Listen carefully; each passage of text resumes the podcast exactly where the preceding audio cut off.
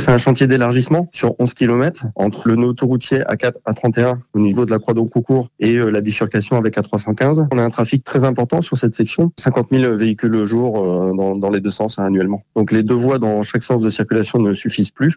Donc on apporte une troisième voie pour améliorer la fluidité et la sécurité pour les clients. Alors ceux qui roulent dans le secteur d'Argancy voient déjà ces travaux sur 2 km et demi. Euh, Romain, la prochaine étape, c'est quoi? En fait, il y aura deux phases successives, de mi-mars à fin mars, où on modifie le balisage qui est existant, et une phase après, de début avril à mi-avril, où on complète le balisage existant avec 5 km et demi supplémentaires dans chaque sens. Les voies sont réduites, la vitesse est du coup réduite également à 90 km heure, et on met en place des blocs de béton. Donc là, en tout, il y aura 8 km de zone balisée. Et là, le chantier en est au tout début et va encore durer un petit moment. L'opération est prévue pour être achevée début 2023. Effectivement, après, par contre, les usagers pourront profiter des trois voies correctement rétablies. C'est un gros chantier, une belle opération, et effectivement, il y a plus de trois ans de travaux en tout.